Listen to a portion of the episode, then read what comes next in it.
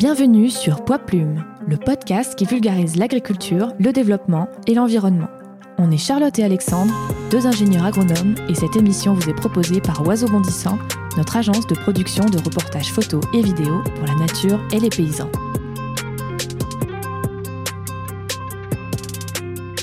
Je pense que la réponse, elle, est là. La transformation, c'est maîtriser, c'est avoir le, le pouvoir, oui. Et donc, euh, on peut vivre à trois familles sur 90 hectares. Mais par exemple, euh, mon mémoire de fin d'études, ça a été le business model d'une entreprise agricole. Donc comment gagner de l'argent avec une entreprise agricole? Est-ce qu'un paysan s'est déjà posé cette question avant de s'installer? Moi, c'est ce que j'essaye aussi de transmettre, c'est des savoir-faire traditionnels mêlés à la technologie actuelle, en fait. Moi, je suis pas forcément pour cette idée qui dit il faut revenir à ce que faisaient les anciens. Oui, euh, mais non, en fait, on a la chance d'avoir aujourd'hui la science qui nous accompagne. C'est pour ça que moi, je suis très fière d'a- d'avoir. euh, d'a- d'avoir étudié pour appliquer en fait ce que j'ai appris aux, méthodes traditionnelles de mon père par exemple qui lui n'a pas fait d'études et a, a tout appris de façon euh, enfin sur le terrain quoi et non voilà moi je suis revenue en deuxième année et j'étais maman j'avais du coup encore perdu entre guillemets une année, donc j'avais maintenant trois ans de plus que celui qui avait un parcours euh, normal. Euh, j'avais un enfant, mais et puis ça se voyait pas, ça se voyait pas sur ma tête que j'avais un enfant, donc euh, Pour démarrer cette nouvelle saison, on est avec notre copine Tiffaine de Tienda de la ferme Lougabissou. On s'est lancé en même temps il y a un peu plus de deux ans, elle avec sa ferme et nous avec Oiseau Bondissant. Tiffaine, c'est une agricultrice, productrice de pâtes et d'huile bio de qualité, très engagée pour redorer l'image des agriculteurs et pour promouvoir l'alimentation en local.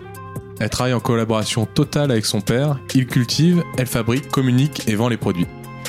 Avec Tiffen, on se connaît depuis un moment puisqu'on a fait notre école d'ingénieur agronome, VET AgroSup, Clermont-Ferrand ensemble, et on a réalisé avec elle notre toute première vidéo promotionnelle Oiseau bondissant en janvier 2020.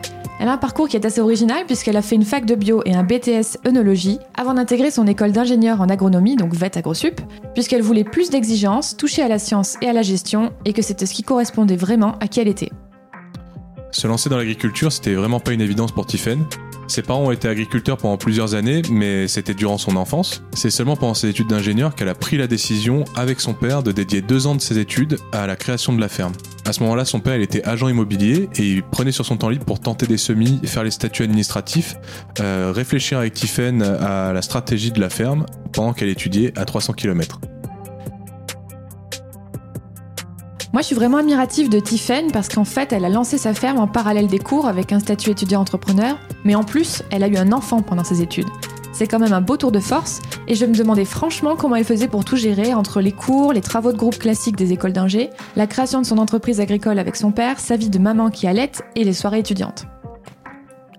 Vous vous doutez bien qu'avec un parcours aussi riche que le sien, on a pu aborder de nombreux sujets passionnants dont on entend très peu parler lorsque l'on traite de l'agriculture. Si l'épisode vous plaît, n'hésitez pas à nous laisser 5 étoiles et un gentil commentaire sur votre application de podcast. Vous pouvez aussi nous suggérer des nouveaux invités ou nous dire pourquoi vous avez aimé cet épisode sur notre compte Instagram oiseau.bondissant. Venez aussi vous régaler sur YouTube où on vous offre un nouveau reportage tous les mois. Le dernier en date Justice pour la nature, scandale écologique et procès fictif avec l'association Wild Legal. Et maintenant, on vous laisse avec Tiffen qui fait le lien entre ses études et son métier d'agricultrice. Bonne écoute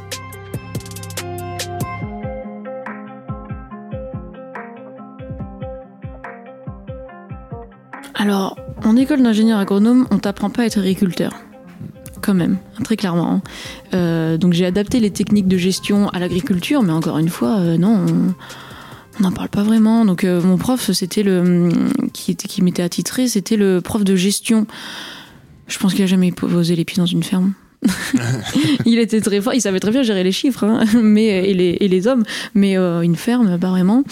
Donc oui, oui et non. C'est sûr que j'avais du répondant en face euh, avec certaines personnes, euh, certains profs, mais, mais quand même, l'agriculture, personne n'a envisagé une ferme comme une entreprise, j'ai envie de dire. Alors que moi, j'avais dès le début envie de gérer ma ferme quasiment comme une start-up, même en fait. Hmm. Au, au point de vue de la com, de la diffusion, de la gestion. Bah, on remarque souvent que c'est le problème des agriculteurs qui ont du mal à s'en sortir, c'est en tout cas c'est un a priori qu'on a aujourd'hui avec Charlotte, c'est que souvent ils se posent pas la question de quels sont les débouchés pour mes produits. C'est je vais vendre, je, vais vendre mes produits à la coopérative. Je cherche pas à savoir s'il y a un marché. Je cherche pas à savoir si comment je vais communiquer pour le produit. Et toi, tu as fait l'inverse en fait. Oui, mais par exemple, euh, mon mémoire de fin d'études, ça a été le business model d'une entreprise agricole. Donc comment gagner de l'argent avec une entreprise agricole? Est-ce qu'un paysan s'est déjà posé cette question avant de s'installer? Je sais pas, mais peut-être aujourd'hui dans notre génération quand même, hein, parce que là je suis pas du tout unique, il y en a plein qui sont installés comme moi, mais, mais moi j'ai consacré quand même deux ans de mes études, c'est pas rien, j'ai théorisé en fait cette installation, comme exactement mes collègues, parce que dans le parcours étudiant-entrepreneur, il y en avait plusieurs, mais ils avaient tous des idées de start-up, euh, création d'un produit innovant, euh, d'un nouveau service, alors que moi j'allais faire quelque chose d'assez classique, hein, euh, une ferme, même s'il y avait une transformation un peu originale en farine et en pâte, on reste quand même dans de l'agricole classique. mais je l'ai théorisé tout ça pendant deux ans et j'y ai appliqué des modèles en fait de, gestion et de management de start-up et ça a été un mélange super intéressant. Euh, J'utilisais des méthodes théoriques euh, pour voir comment j'allais gagner de l'argent euh, hmm. avec cette entreprise. C'est vraiment sympa. C'est quelque chose dont on parle quasiment pas non plus en, école d'ingénieur, à part pour les histoires. Moi, j'étais dans une école qui était spécialisée dans les pays tropicaux, l'agriculture tropicale, les pays du Sud.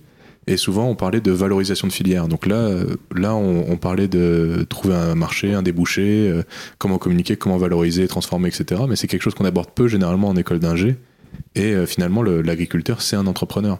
Donc toi, tu as, envisagé ton, ton projet d'installation à 100%. Euh, bah, comme tu dis, comme si tu allais faire une start-up, comment attaquer le marché, qu'est-ce que je peux faire pour me différencier, comment gérer financièrement le projet. Quoi. Oui, voilà, ça ressemblait à ça, oui. Hmm. Autre sujet, tout à l'heure, tu as évoqué le fait que tu étais parti en, césure. Donc, euh, pour ceux qui, ne connaissent pas, euh, qui n'ont pas fait d'école d'ingénieur ou, pas fait d'études à la fac, une césure, c'est euh, généralement entre la licence et le master, donc entre la troisième et la quatrième année d'études. Et on part, on part soit faire du bénévolat au Pérou ou, ou partir en vacances, soit on travaille et on prend de l'expérience. Et qu'est-ce que tu as fait euh, pendant cette année de, de césure euh, alors, encore une fois, j'ai pas fait comme tout le monde. j'ai fait ma, ma, césure entre la première et la deuxième année d'école.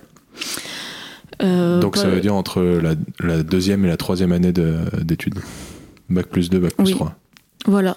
Mais moi, j'avais déjà fait deux ans de fac, j'avais déjà fait deux ans de BTS, plus donc un an d'école. Ça faisait cinq ans que j'étais dans les études. Euh, je commençais à, avoir une, vie à côté, un, compagnon sérieux. Euh, on avait notre logement à nous. Enfin, je commençais à avoir une vie qui de plus en plus s'éloignait de la vie de, mes amis et camarades étudiants, quoi. Donc, euh, donc je commençais à me lasser des études, malgré d'un côté j'étais passionnée et ça me correspondait, mais d'un autre côté, voilà, dans la vie pratique ça commençait à être dur. Donc j'ai demandé à faire cette, césure un petit peu avant tout le monde. Hein. Normalement, c'est l'année d'après. Parce que je voulais revenir au, travail aussi un peu. Je voulais changer. Donc euh, je n'ai pas gardé le statut étudiant. Hein. On peut avoir un statut étudiant ou non pendant cette césure. Moi non, j'ai été euh, du coup lâché à la nature et j'avais le droit de revenir dans l'école à, la fin de l'année. Du coup, je suis partie. J'ai travaillé. Euh, je suis revenue à la vigne. J'ai travaillé dans un domaine vers Carcassonne. Euh, voilà, j'avais un petit boulot pendant quelques mois. Et puis, euh, avec euh, mon copain, c'est devenu plus sérieux et on a décidé d'avoir un enfant.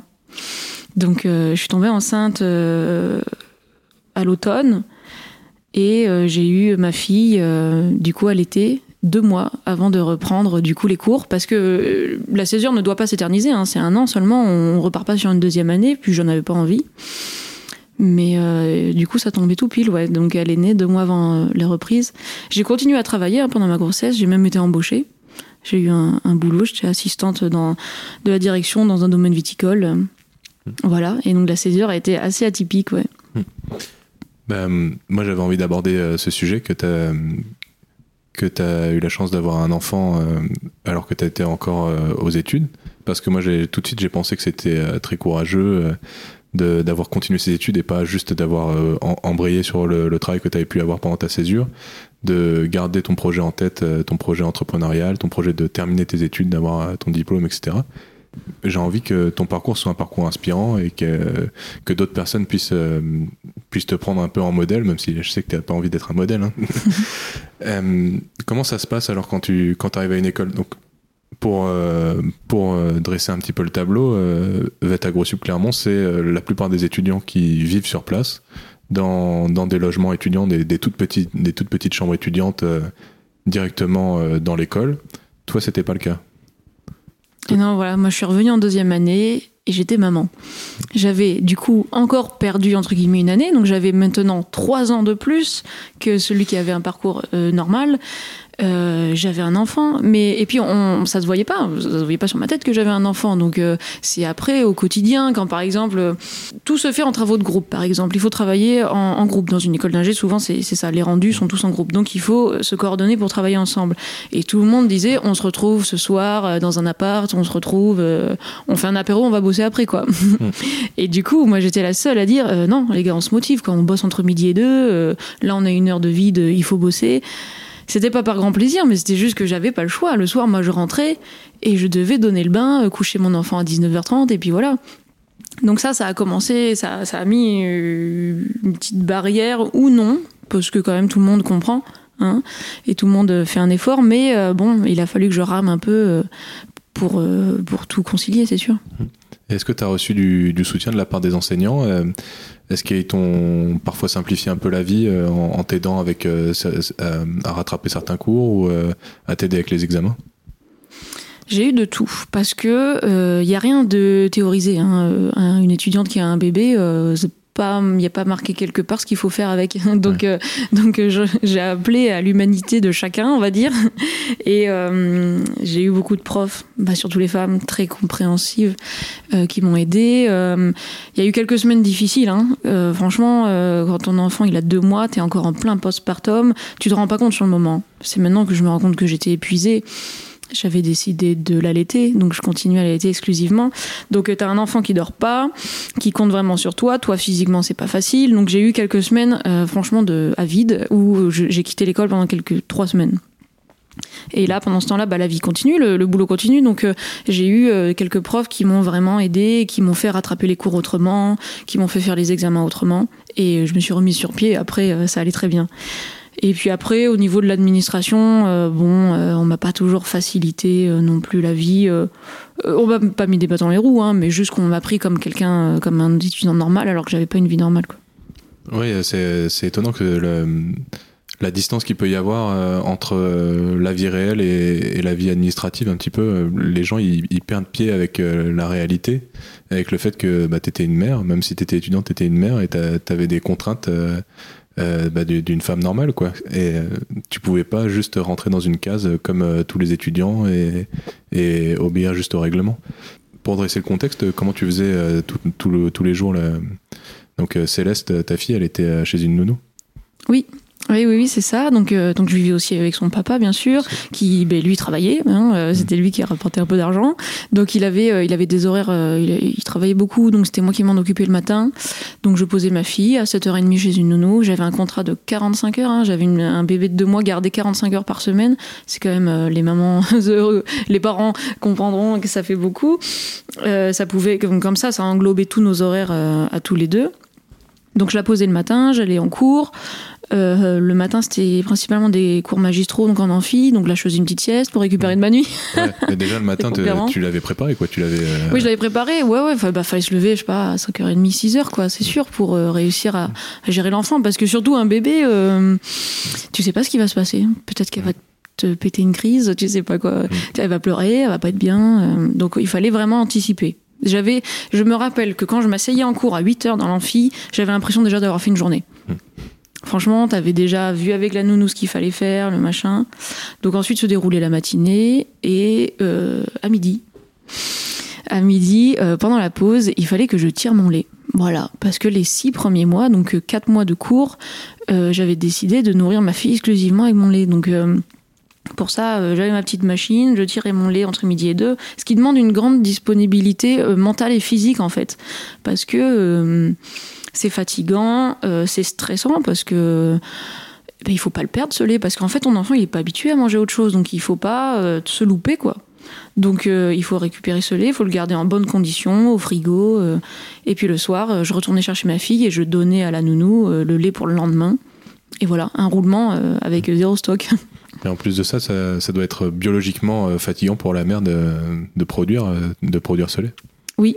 Alors je me rappelle que j'étais au taquet sur les aliments, les aliments galactogènes, ce qui te permet de créer du lait. Et euh, alors maintenant que maintenant que je suis éleveuse de, brebis, euh, ça me fait rire parce que c'est exactement pareil en fait. Une, une mère, il faut qu'elle soit très bien nourrie, c'est parce que ça demande beaucoup d'énergie. Donc du coup, bah oui, je faisais attention à moi, j'essayais de, de dormir, de bien manger. Il fallait vraiment, euh, il fallait être efficace sur tous les plans. Et donc, tu as réussi tes deux dernières années d'études euh, en, étant, en étant mère, euh, en vivant en dehors de l'école, loin de tes parents en plus, puisque tes Oui. parents habitent euh, dans la région de Limoges et que tu étais à Clermont. Mhm. Et en plus, en dernière année, comme c'était trop facile, tu t'es dit, je vais faire étudiante entrepreneur et lancer, euh, lancer mon, mon projet. Quoi. Ouais, c'est ça exactement. Tous mes bébés sont nés en même temps, ouais. Mm. ma ferme et ma fille. Et même, tiens, je peux en rajouter une, je suis allée faire mon stage à l'étranger. Il y avait un stage Mm. obligatoire à l'étranger. Donc ma fille a été à la crèche en Angleterre. Comme quoi, c'est possible. Ouais, c'est possible. En tout cas, euh, en tout cas, je l'ai fait. Hum, Ça, c'était pas facile, hein, on peut pas dire ça, mais je l'ai fait. Puis on s'en est tous sortis. Tu t'es habitué à- au quotidien du- d'une agricultrice, c'est-à-dire à travailler tout le temps, bah, à être épuisé euh, parfois, et donc euh, c'était un bon, euh, un, un bon entraînement. Ouais, voilà, c'est sûr. En tout cas, euh, à partir de, de ce jour-là, je me suis plus jamais ennuyée et je pourrais plus maintenant, du coup. Donc aujourd'hui, euh, bah, tu t'ennuies pas, donc tu travailles à, la ferme euh, Lougabissou, à Saint-Thierry-le-Perche. Euh, Est-ce que tu peux nous décrire un petit peu la, ferme? Par exemple, quel est, votre assolement? C'est-à-dire, quelle- quelles sont la répartition de vos cultures, la taille de vos, terres? Oui, alors aujourd'hui on arrive à 90 hectares de, de surface agricole. Sur ces 90 hectares, on va essayer d'opérer une rotation. Donc, c'est-à-dire qu'on va cultiver euh, des céréales d'hiver, des cultures d'hiver, des cultures de printemps. Donc ça c'est une première rotation, mais également des prairies. Donc on va aussi implanter de l'herbe. Et euh, cette, rotation permet de régénérer les sols et, euh, et d'avoir des engrais naturels. Donc on va avoir, je sais pas, une cinquantaine de cultures d'hiver. Donc c'est principalement des céréales qui sont destinées à la meunerie, mais également à l'alimentation animale. On va avoir des cultures de printemps qui sont principalement des oléagineux destinés à la transformation en huile alimentaire. Et on va avoir environ un tiers, hein, on a une rotation sur euh, 3, 4, 5 ans, un tiers de prairies. Donc sur ces prairies, on va récolter du foin. Voilà, donc c'est des prairies euh, temporaires. Il n'y a pas que ça comme, euh, comme activité que vous avez sur la ferme, vous, êtes, euh, vous élevez aussi des brebis et des poules. Voilà, c'est ça. Donc, dans un souci en fait de, cohérence euh, agroécologique, on va faire de l'élevage. Donc, euh, ces animaux nous apportent euh, un petit peu de fumure hein, par le fumier qu'ils font en bâtiment l'hiver. Ça va également pâturer, donc les, animaux pâturent les, prairies. Ça apporte une, valeur en plus à l'entreprise, hein, parce que donc les moutons produisent des agneaux. Donc, on fait du reproducteur, mais également de l'agneau de boucherie. Donc, on va vendre pour la viande ou sinon pour la reproduction. C'est une race assez rare. Donc euh, voilà, les poules, c'est plutôt familial, euh, mais euh, elles sont là quand même. Il y, en- y en a quelques dizaines, quoi. Et donc tout ça pour essayer d'avoir une entreprise logique. Donc c'est sûr que les, les- cultures quand même sont majoritaires, hein, sont prédominantes par rapport à l'élevage, mais il est là et il a, il a sa place. Et dans cette logique d'agroécologie, donc comprendre faire de l'agriculture en respectant l'environnement, en se, mettant dans, un, dans, un, dans une logique environnementale et, et agricole euh, durable, Et autonome en fait, c'est surtout ça le but, ouais. vous avez pensé le projet euh, dès le début euh, en agriculture biologique. Oui, oui, oui. On a, on a pensé le projet, en tout cas, euh, de façon écologique. Pour prouver qu'on travaille de façon écolo- écologique, on a euh, acquis le, le label, le certificat agriculture biologique euh, par Écossaire. Mais, euh, mais en tout cas, on, doit qu'à nous-mêmes le fait qu'on ait une culture euh, écologique. Est-ce que, ça, est-ce que ça vous a apporté quelque chose d'avoir ce label ou est-ce que vous avez toujours vendu vos produits au même prix avant et après avoir le label agriculture biologique? Parce que de toute façon, vous saviez que euh, vous, vous étiez dans, une, dans un modèle de production durable. Parce qu'on vend en circuit court, euh, parce qu'on vend aux particuliers quasiment directement nos produits transformés, il faut qu'on prouve euh, ce qu'on fait. Et c'est normal, hein, le consommateur doit avoir confiance. Pour avoir confiance, il lui faut du coup euh, des labels, des marques, des, logos. et, je le comprends, hein, parce qu'il y a une charte derrière sur la plupart des, des labels. Donc on a tout de suite voulu ce label agriculture biologique qui impose des contraintes, mais des contraintes qu'on s'était déjà imposées nous personnellement. Euh, mais il nous donne surtout le sésame du logo euh, qui prouve à tout un chacun qu'on est qu'on respecte cette charte de l'agriculture biologique. Donc c'est un minimum, je dirais, oui, pour, euh, pour vendre en direct. Hmm. Est-ce que tu peux nous raconter à, à peu près quelle pourrait être ta journée type? Ouais, alors aujourd'hui, donc ça a évolué, mais maintenant, après euh, deux ans, deux ans et demi de, production, euh, le matin, après avoir déposé ma fille, parce qu'elle est toujours là, bien sûr, après va être occupée d'elle. Euh, donc quand j'arrive à la ferme, il faut s'occuper des moulins, en fait, parce que les, les moulins, donc j'ai trois moulins à strier, donc à meule de pierre, qui tournent. Euh, donc c'est une production euh, assez faible, hein, ça produit peu, donc c'est pour ça qu'il en faut trois. Pour ma structure en tout cas, il faut qu'il tourne quasiment tout le temps. En fait, ça c'est la, ça c'est la production euh, de fond. Il faut produire de la farine tout le temps. Donc il faut s'occuper des moulins, voilà, ça prend une heure, une heure, une heure ou deux. Mais euh, il faut alimenter ces moulins, donc il faut aussi gérer le grain. Le grain, il est stocké en cellules, mais il est euh, nettoyé et brossé avant chaque passage au moulin. Donc, euh, donc ça encore, c'est de la manutention. Hein, Ensuite, moi, j'ai en charge la fabrication des pâtes. Parce qu'aujourd'hui, j'ai la chance d'avoir aussi un salarié qui travaille avec moi depuis quasiment un an. Donc lui, il va s'occuper du coup de ces moulins et moi, je vais plutôt fabriquer les pâtes. Voilà, donc ça, c'est des sessions de 3-4 heures. Et euh, voilà, donc après, euh, très régulièrement, je pars en livraison, plusieurs fois par semaine. Donc euh, on prépare tout nous-mêmes les, commandes et on va les livrer. Tout est livré dans le département de la Haute-Vienne. Hein, on vend tout vraiment dans le coin. Et, et ensuite, il y a la gestion administrative, bien sûr, qui est importante. Donc la gestion commerciale aussi, donc c'est beaucoup de contacts clients. donc comme tout chef d'entreprise, je passe ma vie au téléphone et sur mes mails. Il n'y a pas que ça, il n'y a, a, pas que les livraisons, puisque tu, euh, avec ton père, vous êtes aussi très présent sur les marchés. Oui, voilà, donc ça c'est des journées types du lundi au vendredi, mais le week-end on s'arrête pas, on va faire de la vente, donc on va sur les marchés. Donc ça c'est important d'être présent physiquement euh, auprès de nos clients, quoi. Justement, je, parlais de ton père, et puis euh, tout à l'heure on a dit que tu avais pensé ce projet avec lui, puisqu'il voulait faire un retour à la terre un peu sous ton impulsion. quelle est sa place dans, dans l'entreprise? Euh, avec mon père, euh, on est en binôme euh, total. On fait tout à deux, on a tout réfléchi à deux et, c'est marrant parce qu'en fait ça marche bien. Ça, m'a fait peur au début, c'est sûr. Hein. Déjà deux générations différentes. Ensuite en famille, hein. il y, y a des petits conflits dans toutes les familles. on s'entendait pas plus pas mieux qu'un qu'un autre euh, groupe père-fille d'une autre famille. Hein, vraiment, c'était pas, on n'était pas destiné à ça. Mais euh, ça s'est fait, ça s'est pas arrêté et ça se passe très bien. Donc, euh, donc on est associés tous les deux officiellement au sein d'une SCEA. On a j'ai quand même la prétention d'avoir 51% des parts. mais non, on est vraiment. ça, c'est pour. comme ça, tu pourras négocier dur. Voilà, comme ça, ça me permet d'avoir un petit avantage. Non, mais c'est surtout. Mais sinon, on décide tout à deux. On a chacun notre euh, notre travail en fait. Hein. Moi, je fais de la transfo et de la vente. Lui, il fait de la production euh, végétale. Il, fait vraiment la partie agronomique. Et ensuite, on se rejoint au niveau des décisions. On prend toutes les décisions ensemble. Donc lui, il apporte de l'expérience. Hein. c'est des dizaines d'années dans l'agriculture, dans l'entrepreneuriat, dans la gestion d'entreprise. Il est passionné par ça. Il est né dans une famille d'agriculteurs. Et moi, j'apporte un petit peu ce côté un petit peu plus euh, moderne, on va dire, de la communication, euh, ce côté très théorique aussi que l'école d'ingénieur m'a donné. Et euh, en fait, à nous deux, ben, en fait, on forme une, vraie équipe. Hein. Mmh. Toi, t'es le dynamisme et la nouveauté, et lui, c'est la force tranquille il est quand même très dynamique. Hein. D'accord. Tu peux nous raconter un peu quelles sont les, activités, moi je dis les activités, mais surtout les produits euh, de Lougabissou Qu'est-ce que vous produisez à la ferme? Et oui, parfois, ça me paraît si évident. donc, euh, nous, on produit euh, du coup donc les céréales qui sont transformées sur moulin. Donc maintenant, on commence à avoir une belle gamme de, de farine. Euh, on va moudre du blé, du seigle, du sarrasin, du maïs, du petit épeautre. Tout ça, c'est produit sur notre ferme.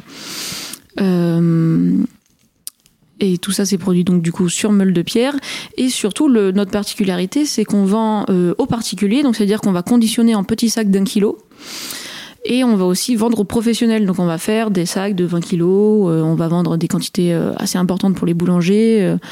voilà, on est une entreprise de proximité, on travaille que sur 90 hectares, mais on arrive quand même, en transformant tout, à avoir des quantités assez importantes. Ensuite, une partie de cette farine, je la transforme en pâte. Donc ce sont des pâtes de blé tendre, donc j'ai pas vraiment le droit de les appeler pâtes, hein, mais ça en a l'usage en tout cas, et la forme. Donc les fusillis, les coquillettes, les lasagnes, des choses comme ça qu'on fabrique.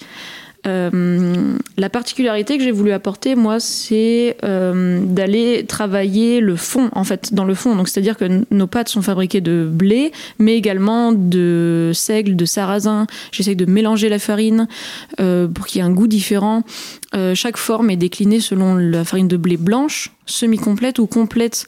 Donc c'est ça, euh, je vais pas juste faire de la forme, euh, des, petites formes originales, des goûts, des, arômes, des choses comme ça. J'essaye que chaque pâte ait un, impact nutritionnel réel.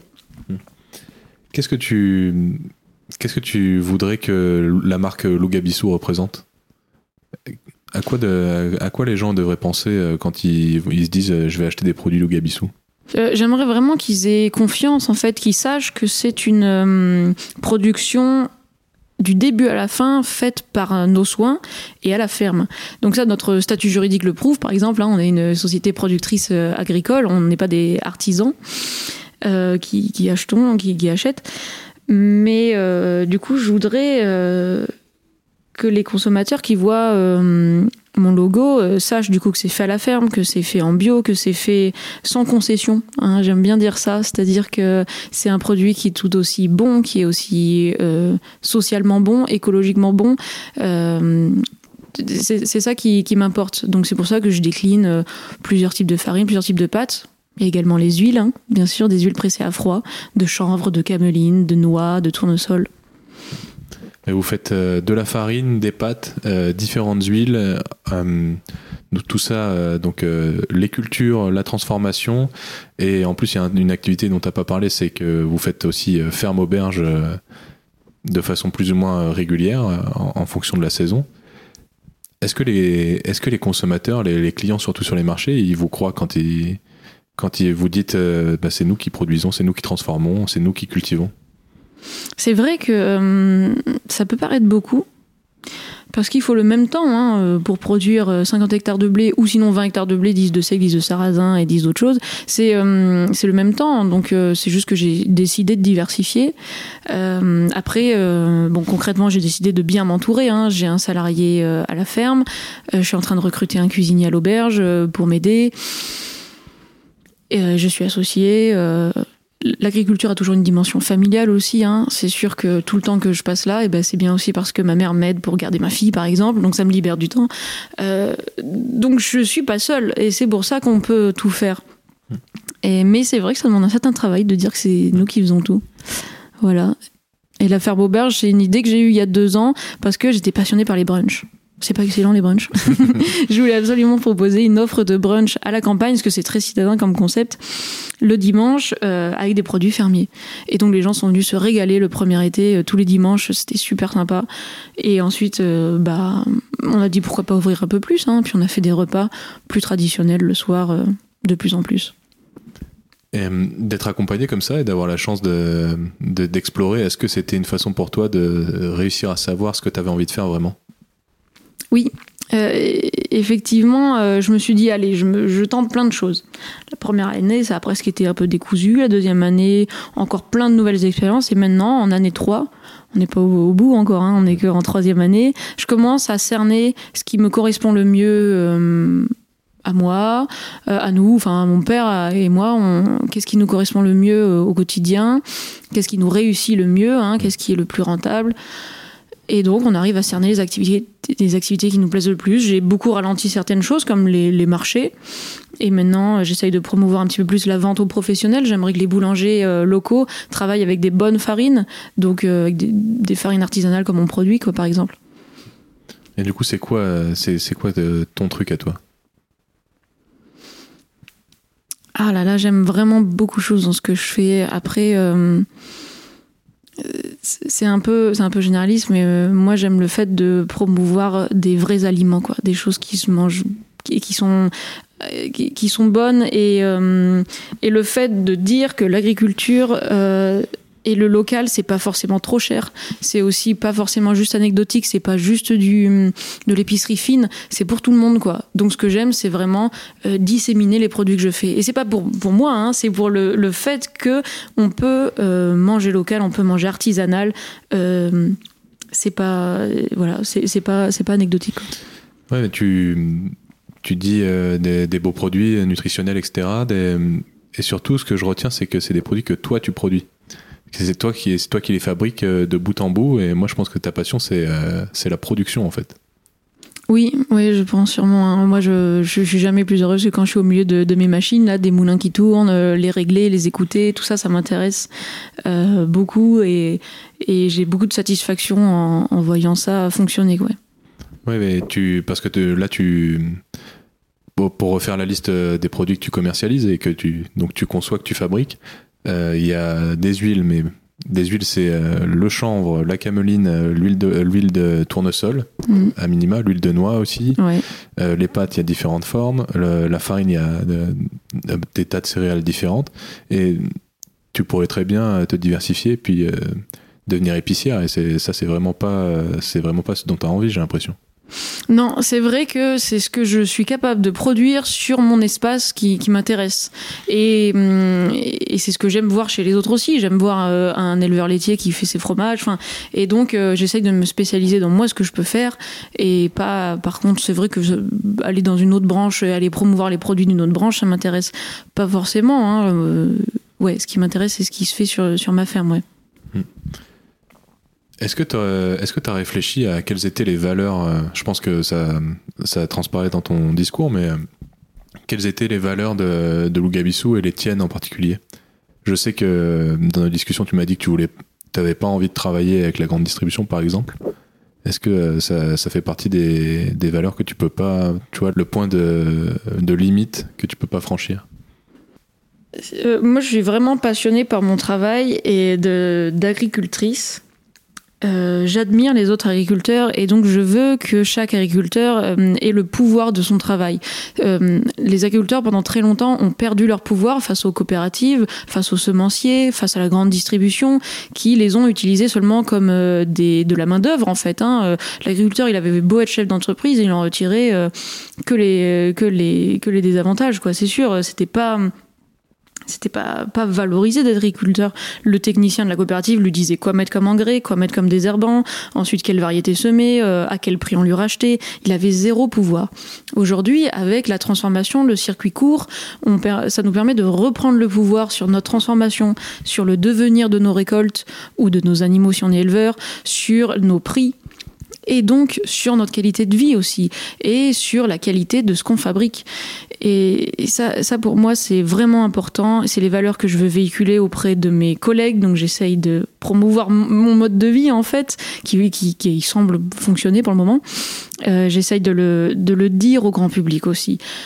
Je vis dans un milieu rural, euh, dans une petite ville, donc euh, c'est pas des citadins autour de moi, et pourtant personne ne connaît le monde de l'agriculture si on n'a pas. Alors tout le monde a un grand-père agriculteur euh, de loin, hein, mais personne ne connaît vraiment mon quotidien et le quotidien de tous mes collègues.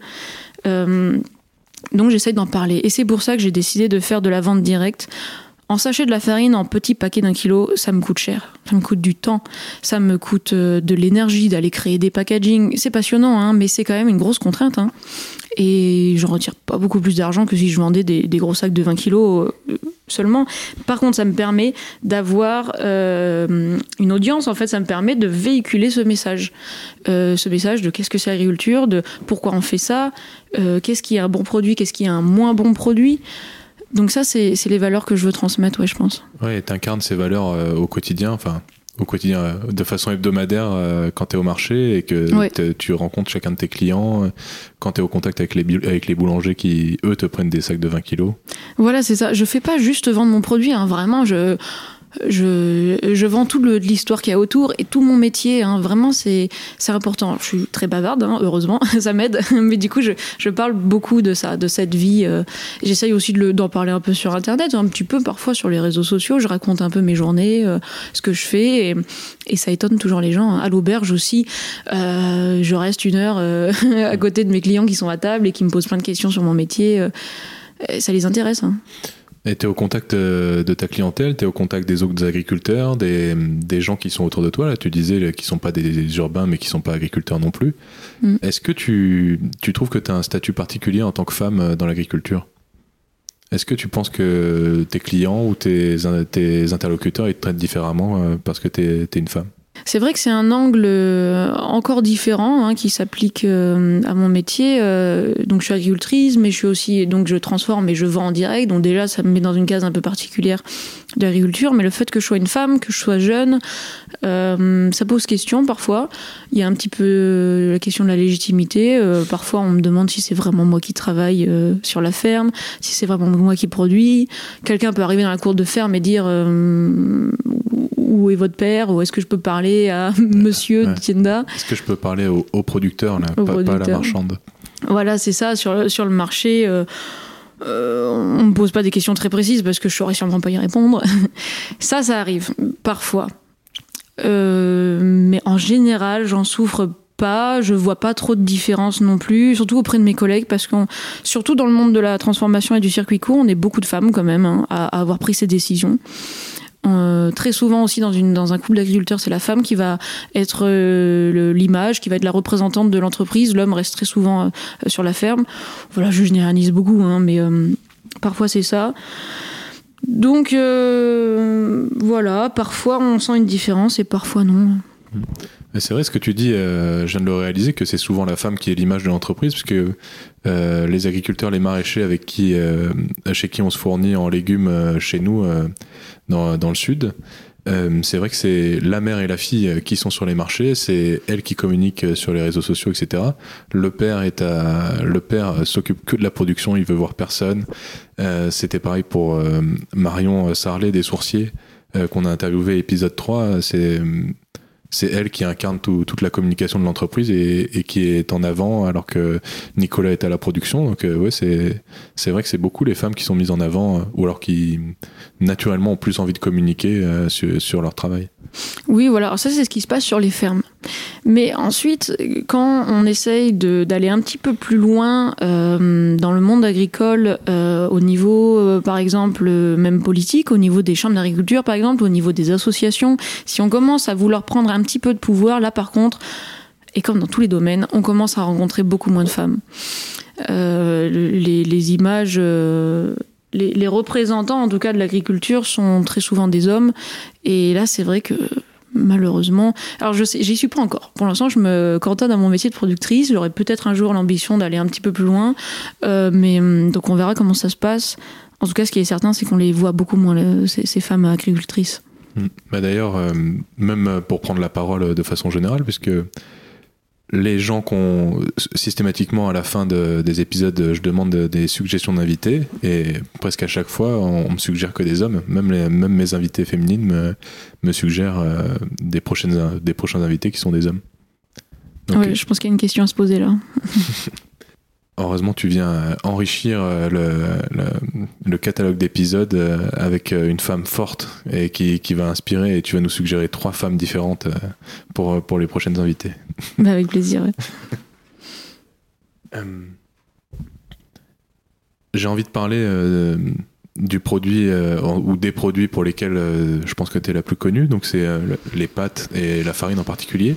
Et je sais parce que j'ai fait euh, dans mes premières années d'études d'ingénieur un stage ouvrier euh, dans une exploitation qui faisait euh, comme toi en bio des céréales, des, blés anciens, du sarrasin, des choses comme ça, et qui faisait de la farine et qui utilisait un moulin qui est un moulin très particulier qui s'appelle un moulin astrier et qui est un peu l'image de la transmission des, savoirs traditionnels et, intégré dans, un peu dans, la modernité, dans les réalités économiques des fermes et à petite échelle.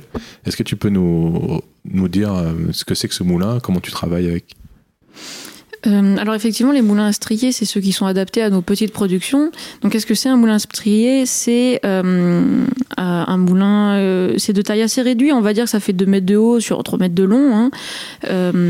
C'est une adaptation de la méthode traditionnelle. Autrefois, on écrasait par le poids des pierres, c'est-à-dire on avait des très grosses meules de pierres qui étaient entraînées par la force du vent, les moulins à vent, de l'eau, euh, ou bien euh, animal. Euh, il y avait parfois des, animaux qui tournaient en rond pour entraîner une pierre. Ce système de meules de pierre il était, il était intéressant, mais il devait être adapté. C'est compliqué d'utiliser ça aujourd'hui. Donc, au XXe siècle, les frères Astrier, c'est les deux messieurs astriers ont euh, inventé une nouvelle méthode de mouture en réduisant la taille des meules. Donc elles ont une taille euh, parfaitement à taille humaine, hein, elles pèsent quelques dizaines de kilos.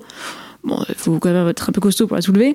Et en fait, euh, comment est-ce qu'on écrasait Non plus par le poids, mais par la pression de la pierre supérieure sur la pierre inférieure, grâce à un système de ferme. C'est un triangle, en fait, qui maintient la pierre supérieure sur la pierre inférieure, euh, avec un ressort. Entre la ferme et la pierre, il y a un ressort. Donc la pierre supérieure est flottante. Elle est flexible. Elle s'adapte aux irrégularités du flot de grains, en fait. Et donc, euh, cette flexibilité fait que ça ne que la pression euh, n'est pas très forte et donc ça ne chauffe pas parce que plus ça frotte, plus ça monte en température. Et quand ça monte en température, on va même avoir tendance à euh, griller, en fait, à altérer les qualités du grain. Par exemple, un grain, c'est composé euh, de matière grasse, hein, et c'est il y, a un petit peu d'acide gras dans, dans, le, dans le grain, et, et ça, c'est brûlé par la température. Donc, cette méthode à strier va permettre de, de moudre à froid en fait, d'avoir euh, d'avoir une taille assez réduite et d'avoir une diversité de farines tout à fait euh, honorable, hein, la même chose que les industriels. Hein. Donc on, peut tout faire avec un moulin strié. Mais il faut prendre plus son temps euh, pour faire des, réglages fins, euh, pour entretenir les pierres peut-être? Oui, c'est un petit peu plus lent, c'est même beaucoup, beaucoup plus lent. Dans l'industrie, on va utiliser des cylindres, des cylindres en acier qui sont euh, réglés à un écartement fixe. Donc c'est pour ça qu'il n'y a pas cette flexibilité, c'est pour ça qu'il y a cette pression et c'est pour ça qu'il y a cette température très forte qui va griller le, germe du grain. Par contre, ça va être très rapide. On va beaucoup extraire et on va aller très vite. Nous, en astrier, sur un petit moulin, on va être à 10 kg à l'heure ce qui est risible pour l'industrie, mais pour nous, ça nous va très bien. Sur les gros moulins, moi j'en ai un peu plus gros avec une meule d'un mètre de diamètre, on va être plutôt aux alentours de 30 kg. On est quand même à plus du double. Euh, voilà, donc c'est euh, de la slow food un petit peu. Hein. Il faut prendre le temps de voir le grain pousser, il faut prendre le temps de le moudre, il faut prendre le temps de le tamiser. C'est comme ça que ça fonctionne, ouais. C'est à l'image de tes valeurs, des, beaux produits, euh, euh, aussi bien avec des qualités euh, nutritionnelles, environnementales. En plus, c'est produit en France, c'est la transmission d'un savoir-faire qui est important, donc ça correspond complètement à... C'est vrai en plus, un hein, savoir-faire français, c'est des artisans en France. moi, mes, moulins, ils viennent de Bourg-en-Bresse, par exemple. Ils sont cinq ou six, hein, ces fabricants qui ont hérité du, du savoir-faire des frères Astrier. Il y en a très peu. Ils ont aujourd'hui une liste d'attente extrêmement longue parce que tous les jours, il y a des paysans boulangers, des paysans meuniers qui veulent s'installer. Donc c'est vraiment un métier en plein essor. Euh, les moulins s'améliorent aussi parce qu'il y a toujours des petits réglages, des petites euh, améliorations à apporter. Et euh, aujourd'hui, ça devient, c'est des, des, Formule 1, les trucs, ça marche super bien. Hein. Vraiment, on n'a rien à envier aux, machines industrielles. Ouais, c'est un peu à l'image de, tu dis Formule 1, moi je dirais Aston, Aston, Martin ou, ou Lamborghini ou parce que sur chaque moulin, il y a marqué a été fabriqué par tel artisan pour telle personne. Mmh, ouais, c'est vrai. C'est vrai. Non, mais ces métiers en plein essor, ça permet d'améliorer la technique.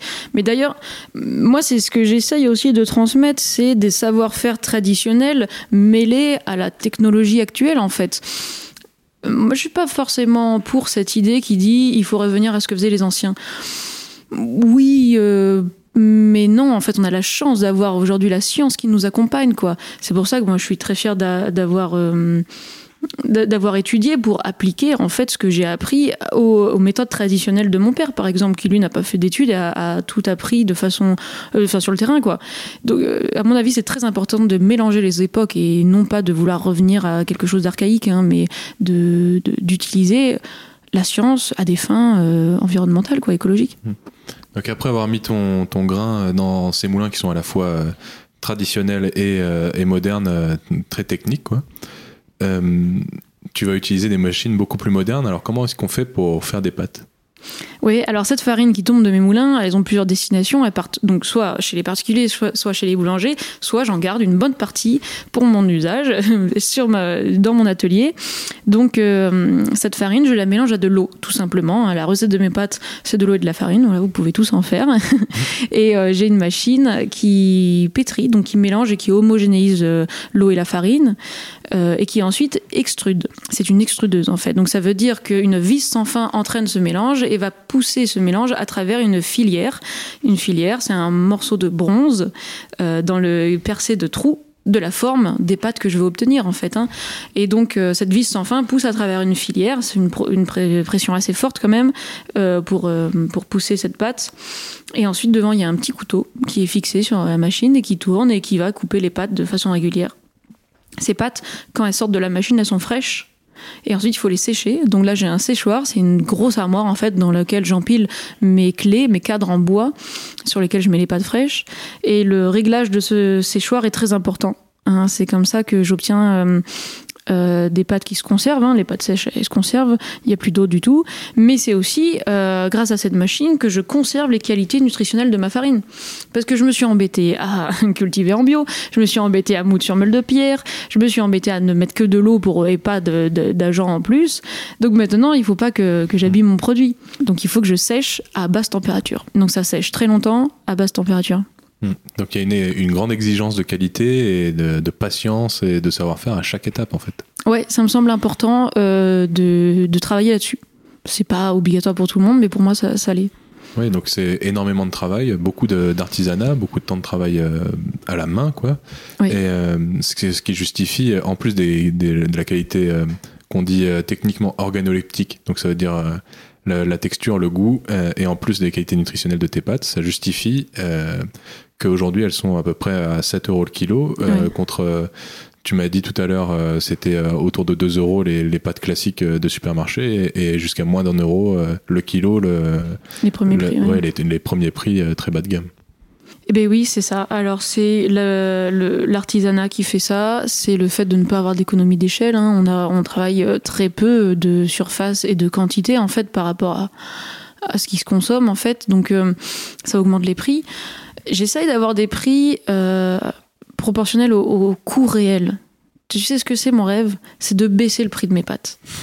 Mon rêve, c'est que l'année où il y a une bonne année, où on dit, où tout le monde va se mettre d'accord pour dire que c'était une année exceptionnelle de récolte, ça peut arriver, même si un paysan se plaint toujours, ça mmh. peut arriver. Et eh bien cette année-là, je dirais quelle est la réalité du terrain? C'est que j'ai fait une très bonne année. Donc pour le même usage, pour mon même temps passé, j'ai plus récolté donc en fait, il m'a coûté moins cher, je peux baisser mes prix. C'est un petit peu utopique, mais c'est mon rêve. Parce que les années, euh, les années de détresse, mais on est en train d'en vivre une, parce que l'année dernière a été catastrophique. Hein. Euh, le pain a augmenté cette année, par exemple, parce que l'année a été catastrophique, mais pourquoi pas le baisser une année exceptionnelle, en fait? Hmm. T'es un petit peu bolchevique euh, sur les bords? Je sais pas, en tout cas, adapté à, à, mon entreprise.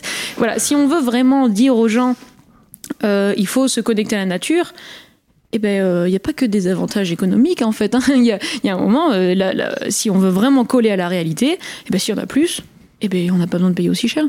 Tu dis euh, que le, le, prix du pain a augmenté aussi cette année en France, mais est-ce que c'est parce que c'est une année catastrophique en France ou c'est une année catastrophique mondialement pour, pour le blé et du coup ça fait augmenter le, le prix des cours du blé? Alors, ce qui est incroyable, c'est qu'on nous dit que l'année a été catastrophique, euh, c'est pas toujours vrai, c'est pas vrai partout, hein. Mais l'année a été catastrophique sur la quantité, mais aussi sur la qualité du blé. Donc tout au bout de la chaîne, les paysans qui vendent à des coopératives, ils ont été payés moins cher parce que leur qualité était moins bonne, parce qu'avec une météo comme celle-ci, les taux de protéines étaient moins élevés, les taux de maladie étaient plus élevés dans le grain, donc la qualité en fait euh, absolue, euh, si on regarde par exemple les dix dernières années, elle était moins bonne, donc on leur a payé moins cher. Sauf que au bout de la chaîne, de l'autre côté de la chaîne, les consommateurs, eux, ils ont acheté plus cher parce que du coup, c'était moins bon. Donc à un moment, il y a un delta, il est passé où, quoi hmm.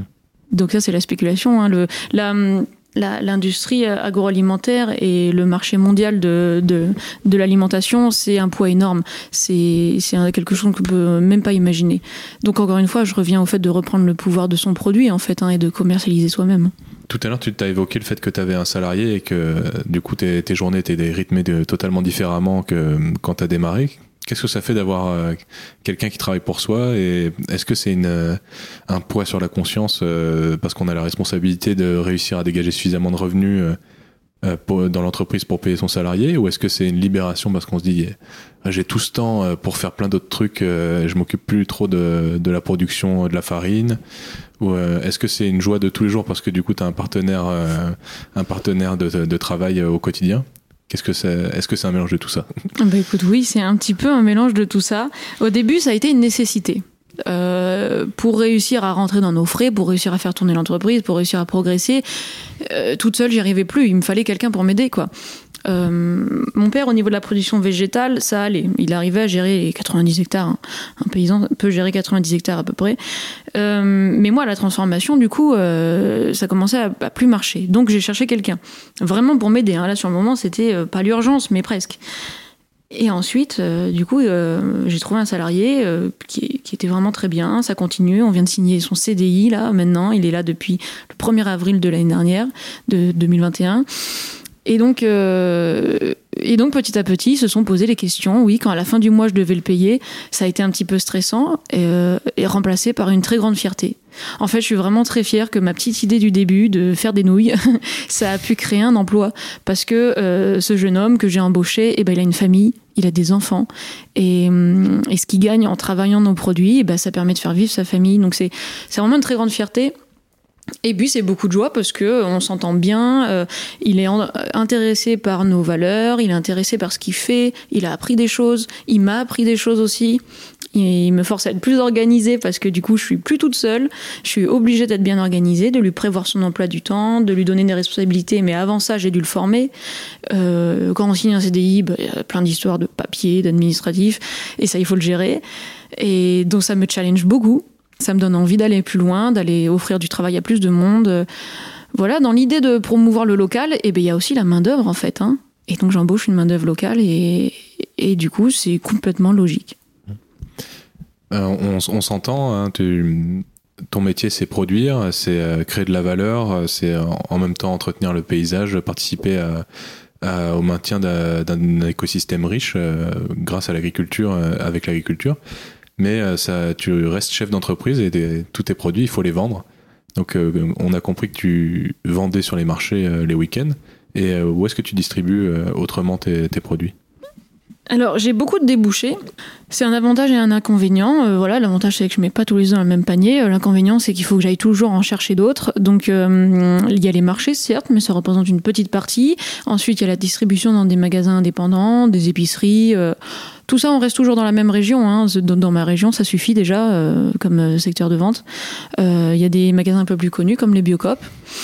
Les, les Biocop, depuis qu'on a notre labellisation agriculture biologique, on a le droit d'y rentrer, enfin de postuler tout du moins beaucoup d'épiceries indépendantes, comme je disais, euh, un petit peu les collectivités. Euh, ça aussi, c'est vraiment intéressant et ça, me fait plaisir de travailler avec des écoles, par exemple, de travailler avec des mairies, de travailler avec euh, des maisons de retraite, des choses comme ça. Donc là, on parle plus sur un peu plus de volume, moins cher, mais plus de volume parce que c'est pour aller cuisiner. Donc de la farine, des huiles, un petit peu de pâte aussi, ils en prennent un petit peu. Voilà, ça c'est tous les débouchés. Il y a les magasins de producteurs qui sont intéressants. Donc là, c'est des, des agriculteurs qui se regroupent en coopérative. Donc là, j'ai pris des parts dans le magasin donc euh, euh, je fais partie de, de, l'organisation. C'est des magasins qui existent depuis longtemps, hein, mais euh, régulièrement des nouveaux agriculteurs peuvent rentrer, prennent des parts, et donc il faut donner du temps également dans ces magasins, tenir des permanences, on dit. Donc il faut aller tenir le magasin en fait, hein, de temps en temps, proportionnellement à son chiffre d'affaires en fait. Hmm. En plus de, de ces magasins de, de coopératives, tu, disais les, les ou les, ou les petites épiceries. Est-ce que de travailler dans ces schéma de distribution plus classique, euh, plus qui se rapproche un peu plus de la grande distribution. Euh, parce que Biocop c'est quand même euh, énorme le, nombre de magasins qu'ils peuvent avoir, le, les, volumes qu'ils peuvent qu'ils peuvent vendre, qu'ils peuvent écouler. Est-ce que rentrer comme ça, toi qui, qui es petite agricultrice, est-ce que c'est une négociation dure? Est-ce que tu dois t'engager sur des sur des volumes, sur ta qualité, sur sur certains points importants et contraignants pour toi? Pour le moment, j'ai pas de contrainte à travailler avec euh, ces épiceries et ces magasins. Euh, chaque Biocop euh, souhaite travailler avec des agriculteurs locaux, donc ils se mettent vraiment à notre portée et ils acceptent nos tarifs. Euh, là, on parle de, des quelques Biocop autour de chez moi, donc euh, on est vraiment dans, du, dans des petites quantités, du local. Moi, je fais partie du rayon euh, local, donc on n'est pas sur le produit mainstream voilà, de base de la, de la plateforme d'achat. Donc, donc pour l'instant, c'est eux qui s'adaptent à nous.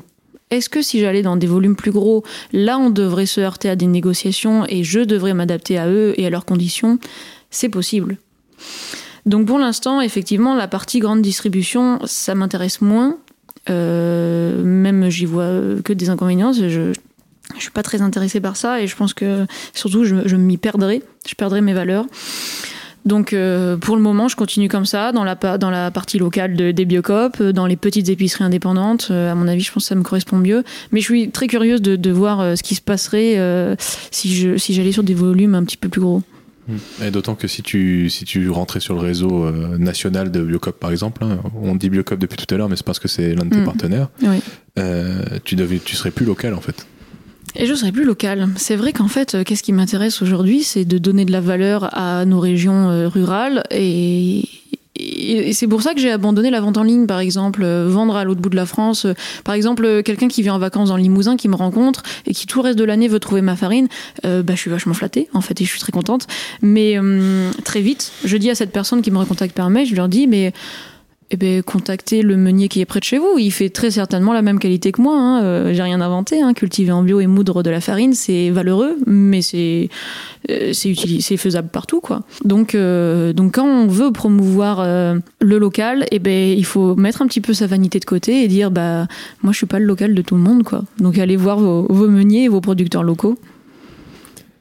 Toi, tu as choisi de, de faire un produit qui est, qui est un produit du quotidien, qui est un produit que tout le monde a dans, ses placards, mais de, façon euh, euh, qualitative, euh, de, qualité, moi je dirais haut de gamme. Mais est-ce que le haut de gamme dans les pâtes, c'est rentré dans les mœurs chez les gens? Est-ce que ça intéresse les gens? Quelle est la perception, bah, surtout de, tes clients sur les marchés, puisque c'est ceux avec, qui tu es le plus en contact? Quelle est la perception des gens quand ils, voient ton produit? Alors effectivement, j'ai l'impression qu'il y a une petite barrière mentale sur le fait d'acheter des pâtes à 7 euros le kilo. Euh, je le comprends parfaitement. Euh, donc pour l'instant, euh, mes produits phares, c'est plutôt les huiles de qualité. Donc elles, on accepte qu'ils coûtent cher. La farine, ma farine, est, ça sort pas si cher que ça la farine. hein, c'est assez acceptable. Donc euh, ça, ça marche bien. Et les pâtes, eh ben, c'est beaucoup de communication. Il faut en parler, il faut expliquer pourquoi. Moi, j'essaye de dire que hum, je veux replacer les pâtes au cœur du repas. C'est pas juste l'accompagnement d'un steak haché. Euh, donc en fait, ça, a une vraie euh, valeur nutritionnelle. Donc si vous mangez ces pâtes-là, euh, ça va vraiment vous nourrir. quoi. C'est pas juste pour accompagner, c'est pas le bout de pain qui pousse dans l'assiette. Et puis c'est pas c'est pas juste le repas quand on est en galère. Ouais, voilà, c'est ça. Elles ont du goût. C'est les pâtes que je fabrique, elles ont du goût parce que c'est des blés euh, qui ont du goût. Euh, elles ont une texture particulière, donc euh, c'est beaucoup de communication, mais effectivement, il n'y a pas un marché énorme parce que il y a cette barrière. Les pâtes, normalement, ça coûte pas cher. Donc, donc, voilà, c'est pas si facile que ça à vendre. hein. Tu vends euh, 100% de enfin quasiment 100% de, ta production en direct? C'est bien ça? Est-ce qu'on peut est-ce qu'on peut dire que c'est de la vente directe quand tu vends aux épiceries? Oui, la vente directe, c'est euh, zéro ou un, un, un, seul intermédiaire. Quoi. D'accord, donc tu vends euh, toute ta production euh, en vente directe. Donc c'est en plus tu fais des produits transformés, t'as qu'à- t'as- tu vends aucun produit brut. Alors, euh, dans notre entreprise agricole, euh, on a un petit peu de vente agricole quand même, enfin, euh, de, de- de produits bruts hein, euh, issus de l'agriculture, par exemple le foin, par exemple la paille, parce que 50 hectares de, de céréales, 50 hectares de paille. On vend un petit peu de grains aussi, parce que comme je disais, il y a un petit peu de céréales pour l'alimentation animale, donc euh, il y a du triticale, de l'orge, de l'avoine. Euh, voilà. Une fois qu'on presse du tournesol, on, euh, de, de- de- des oléagineux, on, en retire également des tourteaux. Donc ça, ces tourteaux, ils sont valorisés en alimentation animale. Donc si tu regardes mon chiffre d'affaires brut agricole, euh, enfin mon, chi- mon chiffre d'affaires total de l'entreprise, il y, y a un petit peu d'agricole. Par contre, tout ce qui est transformé est vendu en circuit court, oui. Bah, quand on rentre en école d'ingénieur, il y a des notions qu'on apprend très vite. C'est la notion de création de filière et valorisation de filière, et euh, c'est-à-dire euh, aider les agriculteurs ou, les, chefs d'entreprise à gagner le plus d'argent possible sur, sur leurs produits, tout en restant sur leur, alignés sur leurs valeurs, évidemment.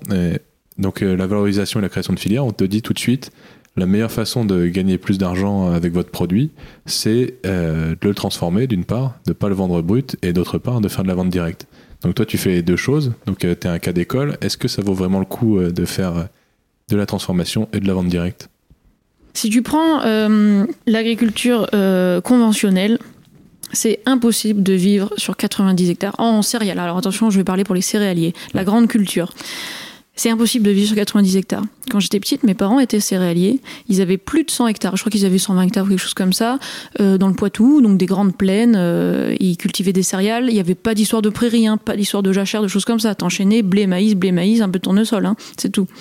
C'était ce qu'ils faisaient. hein. Ils vendaient à la coopérative. Et voilà. C'était le schéma euh, qu'on imposait. Ils ont dû vendre. Ça a duré trois ans. Ils n'ont pas pu faire vivre leur famille, mes parents et trois enfants. Ils n'ont pas pu vivre. Donc aujourd'hui, on est deux, mon père et moi, sauf que bah, moi j'ai ma petite famille. Hein. Euh, mon père représente euh, le couple, mon père et ma mère. On embauche quelqu'un quasiment à temps plein, il est à 28 heures semaine, tout ça sur 90 hectares. Donc je pense que la réponse, elle, est là. La transformation, c'est maîtriser, c'est avoir le, pouvoir, oui. Et donc euh, on peut vivre à trois familles sur 90 hectares, oui en transformant et en vendant soi-même, quoi, en limitant les intermédiaires. C'est ça, ouais. Et encore, c'est de la céréale. Si on avait 90 hectares de maraîchage, je te dis pas à combien on vivrait. Hein. Mais bon, on peut pas manger que des, que des légumes. Pour être un cas d'école encore plus poussé, euh, tu aurais un magasin à la ferme? Alors pourquoi c'est pas le cas? Pourquoi tu vends pas tes produits dans une euh, petite boutique euh, un jour par semaine à la ferme? Euh, c'est vrai que beaucoup, euh, beaucoup de transformateurs, de producteurs transformateurs le font, euh, font venir les gens à la ferme. ça, c'est juste personnel. Ça correspond pas forcément à, mes journées, à ma façon de travailler. ça correspond pas forcément à mon produit aussi, parce que j'ai un produit qui se stocke facilement. C'est pas du frais. Il y a pas besoin d'aller très vite pour venir l'acheter. Donc tu peux attendre le marché de la semaine d'après. Tu peux aller au magasin. voilà, ça correspond pas forcément à ma façon de faire aussi quand je travaille, euh, j'ai besoin de pas être trop dérangée euh, parce que je m'organise comme ça sur des temps assez courts. Euh, je préfère consacrer du temps aux livraisons. Je préfère aller plutôt un peu plus loin, aller livrer un petit peu plus loin dans le département. ça, c'est des choix vraiment propres à, l'agriculteur. c'est l'avantage, on peut choisir nos canaux de distribution, quoi.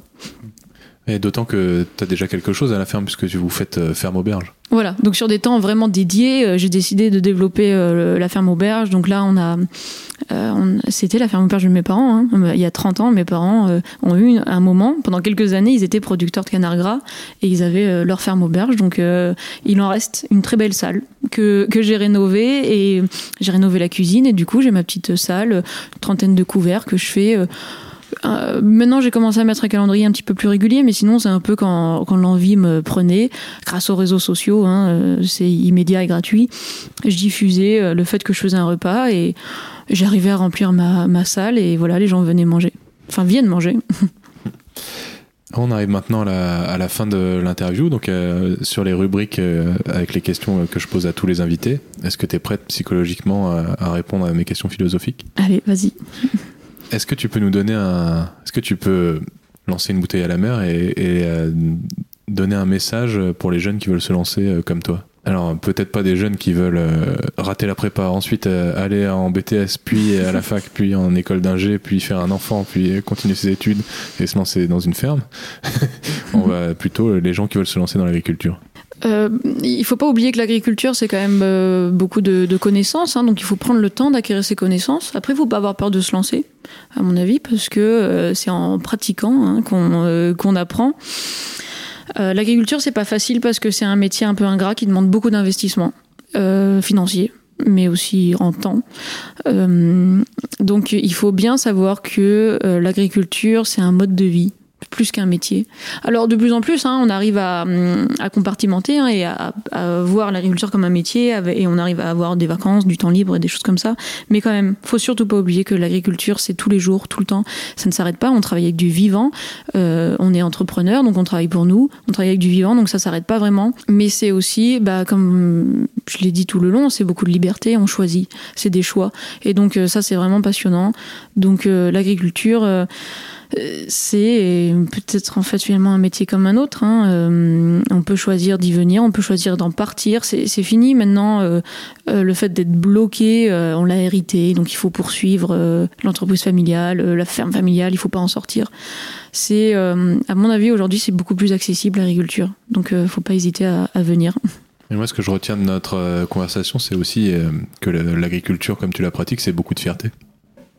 Oui, c'est vrai, c'est vrai que c'est beaucoup fierté. Euh, on, on, fait nous-mêmes, hein, on, donne à manger à des gens, c'est quand même bien. Et en plus des produits euh, qu'on trouve euh, valeureux, hein, donc c'est très bien d'être médecin et de sauver des vies, hein, mais il faut aussi se nourrir. Donc en fait, l'agriculture, moi j'aimerais bien redorer le blason de l'agriculture, quoi, parce que on a longtemps été des, des bouseux dans leur ferme, quoi. Et en fait, c'est plus ça aujourd'hui. On est, on a été des étudiants, on a, on a eu des, des diplômes, on est aussi des personnes actives dans le paysage économique euh, de nos régions. Euh, aujourd'hui, l'agriculture est vraiment valorisée, hein, mieux revalorisée en tout cas. Hein. Alors, est-ce que tu peux nous faire une recommandation culturelle? Oui, alors comme je disais, euh, l'agriculture, ça s'apprend. Donc du coup, bah, moi je suis une grande adepte de lecture. il y a un livre que, que j'ai beaucoup aimé, ça s'appelle Notre pain est politique. Et ça, ça a été écrit par un groupe de, personnes, de, plus particulier de l'RDR, hein, qui, qui défend euh, euh, l'économie rurale. Et, en fait, ça, permet de décrire euh, toute l'évolution de la céréale et de la transformation et donc du pain en fait hein, parce que on mange du pain tous les jours à tous les repas depuis toujours en France quasiment et donc manger du pain c'est un acte politique parce que on soutient quelque chose en fait en, achetant du pain et, donc voilà, ça théorise tout ça, c'est très intéressant, c'est euh, accessible à tous. Euh, voilà, j'aime bien ce petit livre. Je vous mets euh, le lien du livre en description et je mets systématiquement un lien vers le site Les Libraires qui permet de savoir dans quelle librairie locale le livre est déjà présent et ou alors de le commander directement dans une librairie et de le recevoir chez soi. Ce n'est pas un lien affilié, c'est juste un site que j'ai trouvé une bonne alternative à Amazon. Si tu pouvais euh, revenir dans le passé et parler à la Tiffen âgée de 16 ans, est-ce que tu lui dirais un truc ou est-ce que tu la laisserais tranquille? Bah, de toute façon, il faudrait bien qu'elle fasse ce qu'elle a à faire. Hein. Mais euh, quand même, euh, pourrait lui dire que hum, il y a plein de, possibilités, il y a plein de choses à faire, il y a plein de choses euh, qui valent le coup. C'est pas obligé de viser le plus haut. Et, si tu échoues sur un truc que tu visais depuis toujours, bah c'est pas si grave en fait. C'est peut-être aussi quand euh, quand t'avais euh, quand t'avais orienté vers ça, mais c'est pas vraiment ce que tu voulais. Donc du coup, du coup il faut pas avoir peur de ce qui va, de ce qui va arriver. Euh, et on peut tirer des, des bons côtés de, de, chaque chose, de tout ce qui va arriver. Est-ce que tu peux nous suggérer un, un invité que tu aimerais bien entendre sur notre podcast? Bah, C'est vrai que vous, vous interviewez des, des, personnes avec des profils très différents. Donc, euh, il y a des profils, il y a des personnes avec des profils très différents qui m'intéressent, que ce soit d'un côté euh, mon, mon, ami qui est maraîchère, qui vit dans la ville d'à côté, qui a un parcours un peu comme le mien avec les mêmes études, mais qui elle a décidé de se consacrer au maraîchage et qui qui va jusqu'au bout de tout. C'est passionnant, quoi. C'est vraiment passionnant de l'entendre parler de ses semis, de, de la façon dont elle cultive en traction animale avec des animaux. C'est génial, c'est passionnant. Euh, et pourtant, vous avez entendu que le maraîchage, c'est pas ma passion, mais c'est si dur comme métier. Mais euh, donc, euh, j'adore cette femme.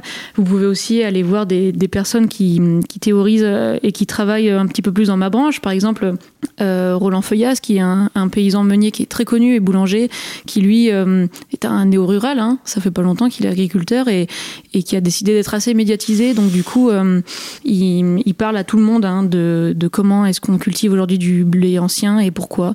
Et donc c'est vraiment intéressant. Voilà, pourquoi pas aller voir des gens comme ça. Et pour conclure, euh, où est-ce qu'on peut te suivre, euh, toi et Lou Gabissou Pour voir ce qui se passe euh, à Lougabissou, euh, il faut pas hésiter à aller voir bah, mon site internet lougabissou.fr ou sinon plus mon quotidien et le quotidien de la ferme sur les réseaux sociaux, quoi, hein, Facebook et Instagram. Instagram, c'est rigolo, il y a plein de choses à faire dessus. Donc c'est toujours Lougabissou. hein. On peut suivre les activités, on peut voir euh, quand la farine est renversée par terre, quand euh, il y a des erreurs, euh, et aussi on peut voir les fameuses pasta box à la truffe pendant les fêtes de fin d'année. Voilà, je montre tout. Bon, merci beaucoup Tiffen. Merci.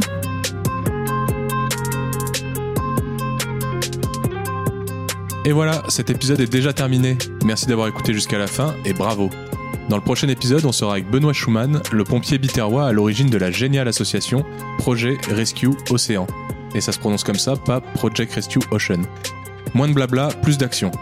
Ramasser les déchets plastiques, métalliques, le polysirène et les filets de pêche sur la plage, une action simple, satisfaisante et compréhensible par tous. Voilà ce que Benoît Schumann a réalisé en créant l'association Project Rescue Océan, qui utilise le pouvoir des réseaux sociaux pour organiser des ramassages de déchets avec les citoyens.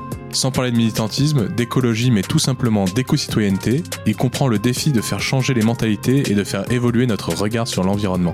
En attendant, je vous invite à nous suivre sur notre compte Instagram oiseau.bondissant. Si l'épisode vous a plu, faites-nous un cadeau et partagez-le à 5 personnes autour de vous. Ça nous motivera vraiment à vous en proposer davantage. Abonnez-vous sur votre plateforme d'écoute préférée et si vous êtes utilisateur d'Apple Podcast, n'hésitez pas à nous mettre 5 étoiles et un gentil commentaire. À bientôt!